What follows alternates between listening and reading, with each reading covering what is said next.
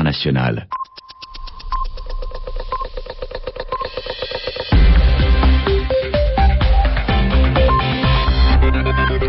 Il est 22 heures à Paris, 20 heures en temps universel sur RFI.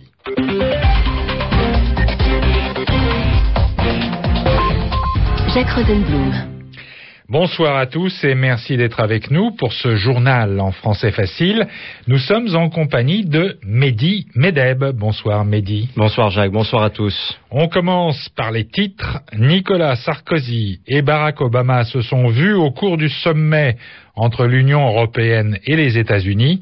C'était le troisième rendez-vous de la semaine entre les deux hommes. Le Conseil de sécurité se réunit pour discuter du lancement de la fusée nord-coréenne à longue portée, un tir condamné par les Occidentaux. Et puis, nous terminerons ce journal avec la chronique hebdomadaire d'Yvan Amar.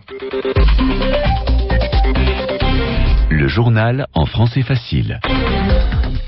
Le Conseil de sécurité des Nations Unies a débuté une réunion d'urgence à New York pour discuter du lancement d'un missile à longue portée par la Corée du Nord. Les Occidentaux qui ont demandé cette réunion sont très mécontents, très en colère contre la Corée du Nord.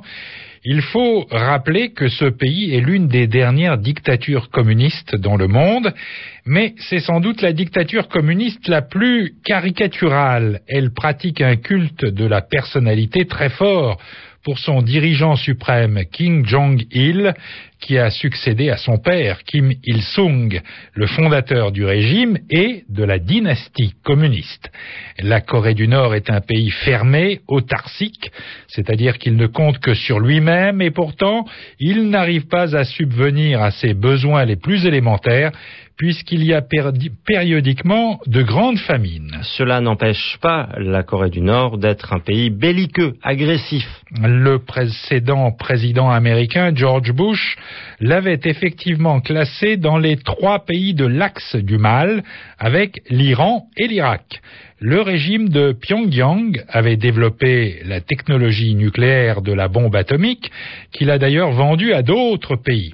De très dures négociations sont en cours depuis longtemps pour qu'il abandonne définitivement le nucléaire, mais la Corée du Nord n'entend pas être totalement démunie, dépossédée.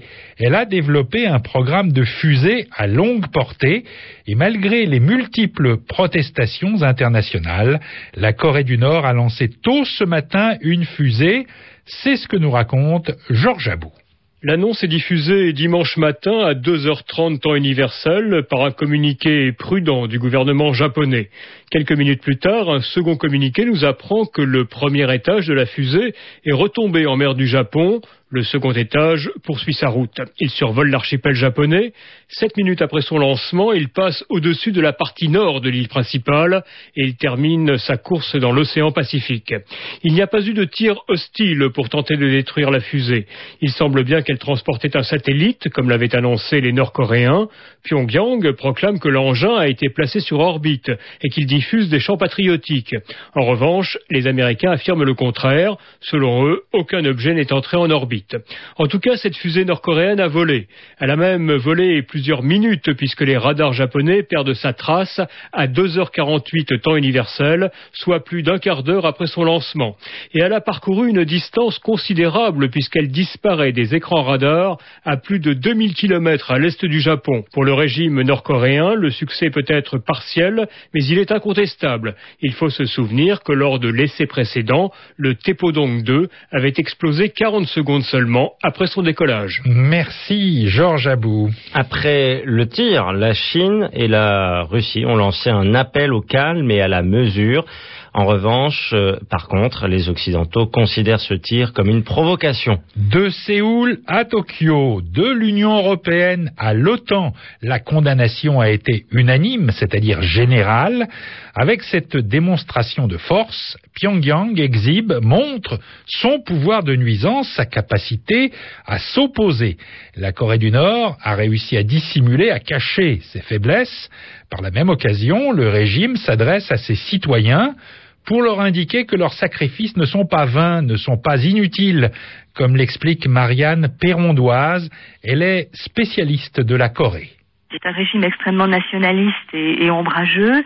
Il y a une population qui est dans une situation particulière et il y a un sursaut d'orgueil national que l'on cherche à, concrétiser en montrant que finalement peut-être toutes les toutes les souffrances, toutes les difficultés économiques euh, internes propres au régime peuvent être compensées par cette manifestation de, toute puissance. Donc il y a un message à usage interne où on affirme la, puissance de, Kim Jong-il et de son mode de leadership parce qu'il y y, y a clairement cet aspect-là, sachant que le cher leader, euh, on pensait sa sa santé très très chancelante. Donc il rappelle plus que jamais qu'il est aux affaires et qu'il a la capacité encore de, de gérer euh, les destinées du, du pays. Marianne Perrondoise répondait à Georges Abou. Barack Obama est arrivé à Ankara pour une visite de deux jours en Turquie, un allié déterminant des États-Unis. Le président américain venait de Prague en République tchèque où il a participé aujourd'hui à un sommet entre l'Union européenne et les États-Unis. C'était la troisième fois de la semaine qu'il rencontrait Nicolas Sarkozy et Angela Merkel après le G20 de Londres et le sommet de l'OTAN hier à Strasbourg.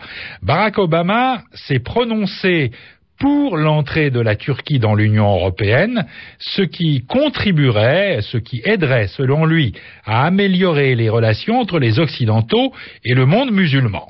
Nicolas Sarkozy a immédiatement euh, redit son opposition et, en termes plus mesurés, que le président français, la chancelière allemande a elle aussi exprimé ses doutes.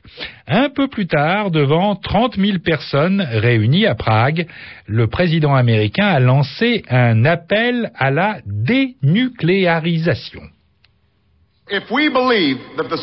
Si nous croyons que la dissémination des armes nucléaires est inévitable, cela veut dire que d'une certaine manière, nous croyons que l'utilisation des armes nucléaires est inévitable. De la même manière que nous nous sommes levés au nom de la liberté au XXe siècle, nous devons nous lever pour le droit des gens partout dans le monde à vivre dans un monde débarrassé de la peur. Comme seul pays à avoir utilisé l'arme nucléaire, les États-Unis ont le devoir moral d'agir. Nous ne pouvons pas réussir seuls dans cette entreprise, mais nous pouvons l'initier. Aujourd'hui, je veux dire avec conviction, l'engagement des États-Unis à rechercher un arrangement pour un monde débarrassé de l'arme nucléaire. Nous devons ignorer les voix de ceux qui nous disent que le monde ne peut changer. Nous devons insister, c'est possible. C'était le président américain Barack Obama euh, qui a redit son célèbre slogan devant les Pragois Yes we can, oui nous le pouvons en français facile. Et comme hier, Jacques, on termine ce journal en français facile avec Yvan Amar. Après le mot de la semaine, hier, Yvan Amar nous propose aujourd'hui, comme tous les dimanches, son expression de la semaine. Puisé dans l'actualité, il s'agit d'une expression imagée, euh, faire un pied de nez.